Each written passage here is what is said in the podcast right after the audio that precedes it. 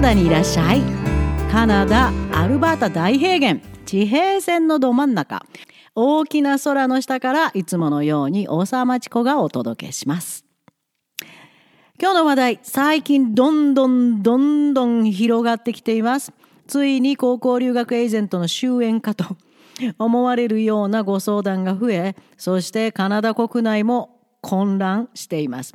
特にエージェントは焦ってもう逃げ出してることだと思います。今日の話題は今特に高校留学エージェントに騙されて困っている方騙されそうかなと思っている方に向けてです。この9月以来というかもうこの何年もにわたって結構な数の相談を受けました。特に増えましたね最近。それも深刻な内容です。申し込みを済ませ費用全額は払い込んだけどエージェントと連絡が取れなくなり結局留学自体を諦めた。とか。現地の受け入れ先にも費用が払い込まれてないケースがほとんどで皆さん泣き寝入り寸前です。以前のトラブル相談とはスケールが違います。ついにエージェントがお金持ち逃げに走り始めた。みたいですね。そのような詐欺にあった方は個人的なアドバイスを行ってますのでまずはご連絡ください。これが最初のメッセージです。今カナダの留学が大きく変わろうとしています。私のコラムを追っかけてくださってる皆さんはカナダ政府が何をやってるかもうご存知だと思いますがまず留学生数が大きく削減されます。学生ビザを発行する発給する数がものすごく減ります。なぜかというとカナダ政府がとうとう本腰を入れてカナダ留学にまつわる bad actor もう悪い奴らを消滅させると動き回っているわけです。特に集中しているのがいわゆる語学学校と呼ばれる私立のカレッジ日本のエージェントの模型頭ですよね。あ、カナダ留学簡単ですよ。語学学校で英語を勉強したしたら、その後は楽にすぐに英語できるようになりますよって嘘800並べて送り込んで、えー、すごい、あの、率のいいリベートをもらえるのが語学学校です。そういうところを今、カナダ政府が狙い撃ちにしてます。正式な大学、もちろん州立の大学です。それから州立の正式なカレッジは、学校としては狙い撃ちにされてはいませんが、そこに嘘800並べて生徒を勧誘し、結局留学生がカナダについても現地で立ち往生してしまう。この状況、つまり誰が悪いか、エージェントです。それを非常に深刻に捉えているのが今のカナダ政府です。非現実的なことを並べ立て、まるで悪魔のささやきのようにカナダに送り込んでしまう。そんな留学エージェントの息の根を止めたい。これも政府の動きの一環です。今の一連の取り締まりが軌道に乗れば、次は高校留学の内情に踏み込んでくると予想しています。もう間もなくですね。というより、現在のカナダ政府がやろうとしていることと、私が長年日本に向けて発信してきたカナダ留学？ちょっと待ってください。エージェントは絶対信用しないこと。それをずっと発信してたんですが、やっとカナダ政府がそれと同じことを始めてくれた。カナダ留学？ちょっと待て。学校もエージェントも信用する前にちょっと待てというカナダ政府、全く一致しました。大歓迎しています。やっとカナダ政府が動きました。高校留学に関しては特に公立の教育学区スクールディストリクト SD って省略しますけどその SD が関与していますのでそこは州政府の管轄になります。そういう関係上政府はさあどんな手を使って進めているのいくのかなってなんか楽しみにしてるとこです。私の発信する内容をこれまであなたの言うことは否定的すぎます。YouTube などではみんな成功しているんですよ。それを見て、あなたの言うこと聞いても信じられないわ。とか、エージェントは大丈夫って言いましたよ。また、夢を壊さないでください。などなど、エージェントの悪魔のささやきを信じたいために、私からずっと発信し続けているカナダ高校留学また留学全般それについての驚愕の現実エージェントの詐欺そんな手口は無理やり封印して 無理やり子供を送ってしまった日本の親が多かったですね。特に今回名前が大きく浮上しているウェストコーストインターナショナルというエージェント。もう、この数年の動き汚かったですよ。いっぱい相談が来ました。ここで引っかかった方は、私の発信する現実よりも、歯の浮くようなこのエージェントの夢物語を信じか信じたかったのかな？そういう方たちが高額の費用を巻き上げられ留学を取りやめざるを得なくなったり二重払いを余儀なくされているのだと感じています。被害に遭った方たちの相談を読んでいるうちにある奇妙なことに気がつきました。完全な混乱と混迷の心理状況となって詐欺の張本人お金を持ち逃げしたエージェントをいまだに本当は良い方なのかもしれない。なんて自分に非があるような口ぶりをなさる方が多いんです。なぜでしょうね。これは今回だけじゃなくて前から同じです。特に今回のウェストコーストインターナショナルの費用持ち逃げはいやこれもかなりの人数になるみたいですよある掲示板見てると。カナダで弁護士を立てて集団提訴に値する深刻な事件ですがなかなかそのような意識になれる日本の親が少ないと感じています実は私が今 law を学んでいるのはそのためなんです neuroscience を学んで物脳科学にはまって以来勉強はどうしようかな次何をしようかなといろいろ考えてたんですがずっと昔 UBC のロースクールに accept されて結局通うことができなくて仕事で。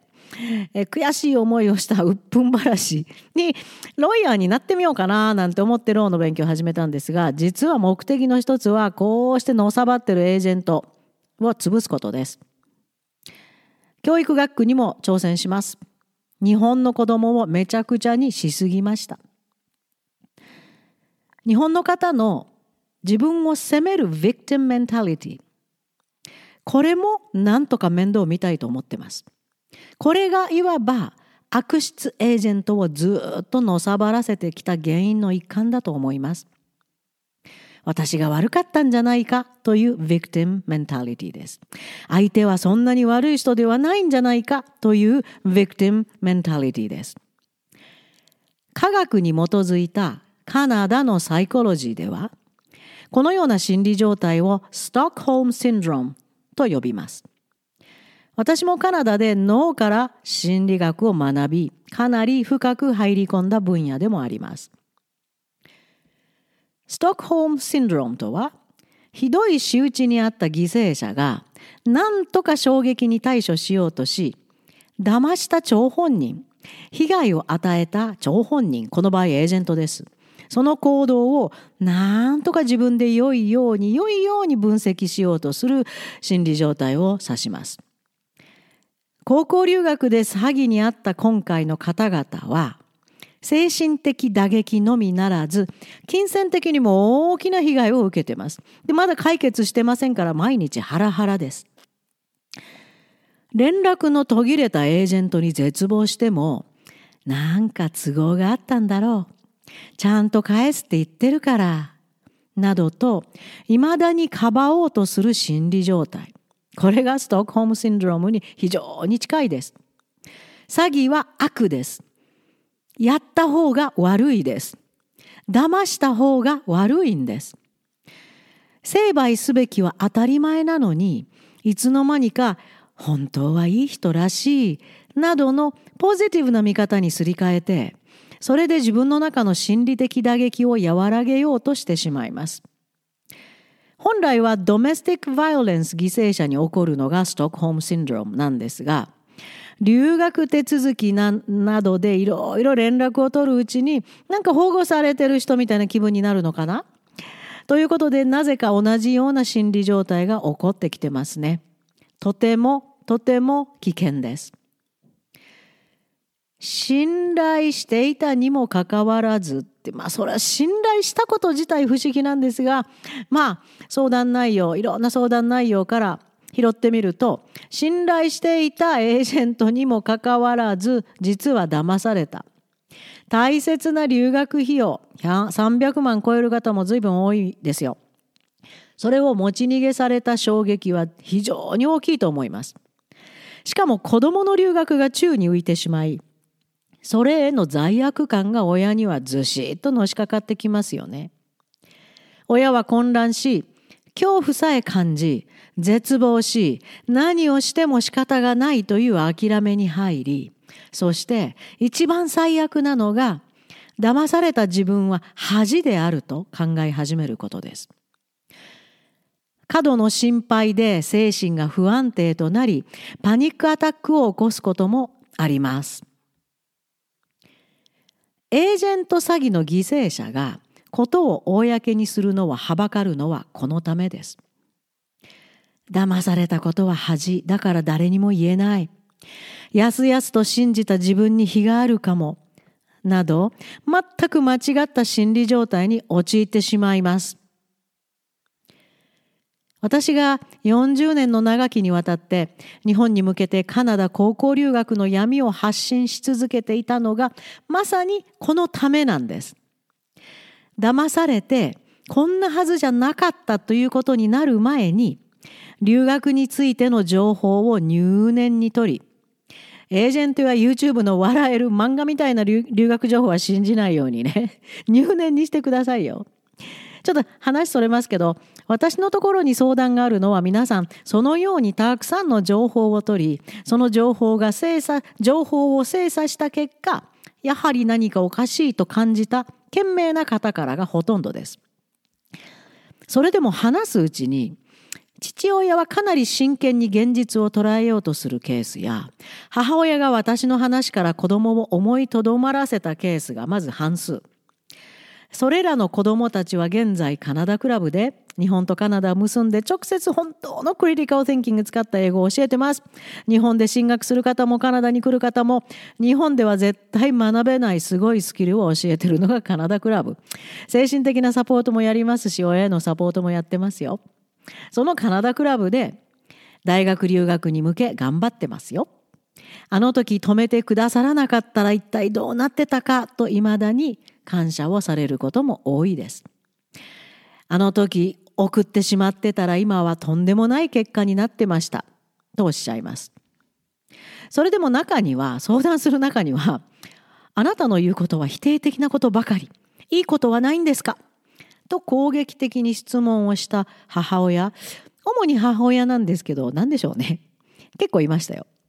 その場合にはこれはね、私が言っていることじゃなく現実なんです。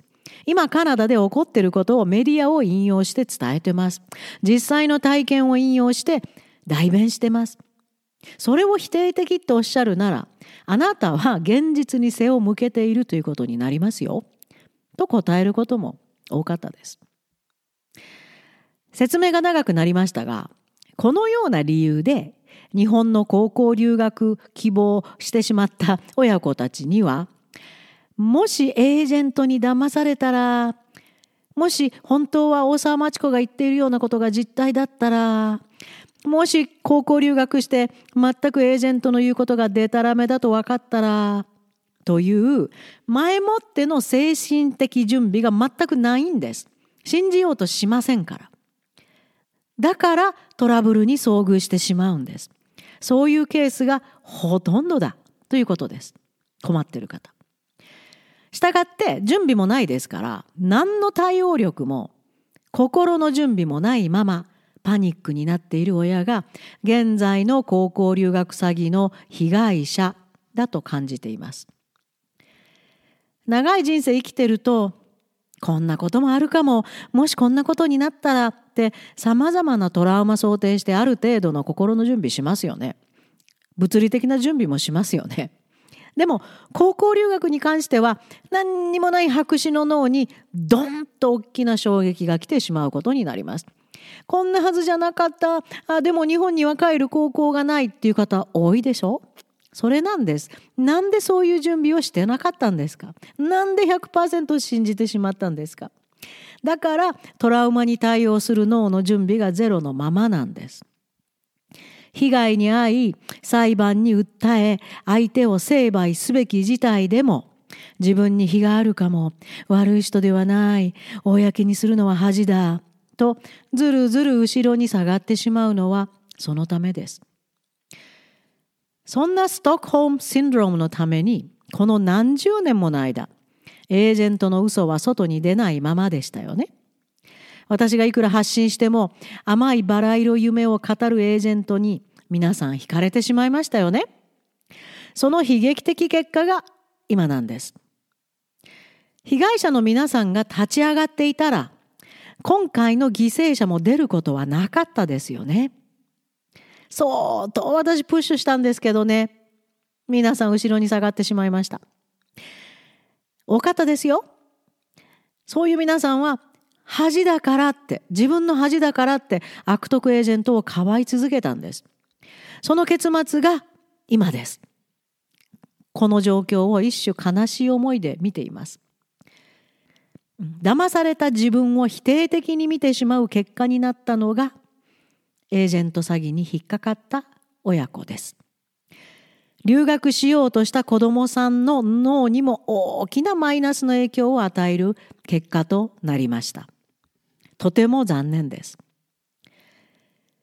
否定的な高校留学を語る 否定的ねを語る現実ですよ私の発信を批判しバラ色エージェントに向かった結果自分も子供も否定的な心理スパイラルに落ち込んでしまうってなんかなんて皮肉なことなのかなとため息も出ます。高校留学を希望する親子にありもしないバラ色の夢を語り嘘800を並べ勧誘するのは罪ですよ。高額な費用かなりエージェントは上乗せしてますよ。高額な費用を貸すのも罪です。カナダの学区に勝手に署名した入学申請書を送るのは偽造罪です。多いみたいですよ。高校留学エージェントに任した人。あなたは大丈夫ですか？申請書には親の署名が絶対必要なんですよ。署名なしで入学許可書もらった場合は偽造されてると思ってください。もちろん高額の費用を持ち逃げするのは逮捕に値する罪です。騙された自分を責めないこと。騙した相手を追求すること。恥でも何でもありませんよ。エージェントの手口があまりにも汚いからです。あなたのせいではないですよ。実は相棒のロバートの弟は警官なんです。それもかなりランクの高い警官です。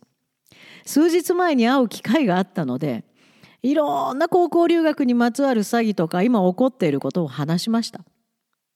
いつもニコニコして人当たりのいい素敵な警官なんですけどね、急に顔が変わり、犯罪を取り締まる人間の怖い表情になりました。怖っこの人に追及されたくないと思うくらい。こんなことをエージェントがカナダの地でやっていることは重大犯罪であり許せないとのお墨付きをもらいました。こんなエージェントや学区を叩き潰すためにロイヤーになるよって言うと Good for you! と思い切り励まされてしまいました。今後お困りの方には、私がロイヤーになるのはちょっとまだ間に合いませんでしたが、今回は。カナダのオーソリティ、悪を取り締まる権限のある人が後ろについてくれましたので、必ずや悪を成敗する方法を考えますから。何度も言いますよ。黙っていてもどこにもたどり着けませんよ。トラウマが残るだけです。親にも子供にも。あなたが悪いのではないです。許せないのは騙したエージェントです。勇気を持ってそのエージェントを告発してください。Need help? Contact me. How can we help?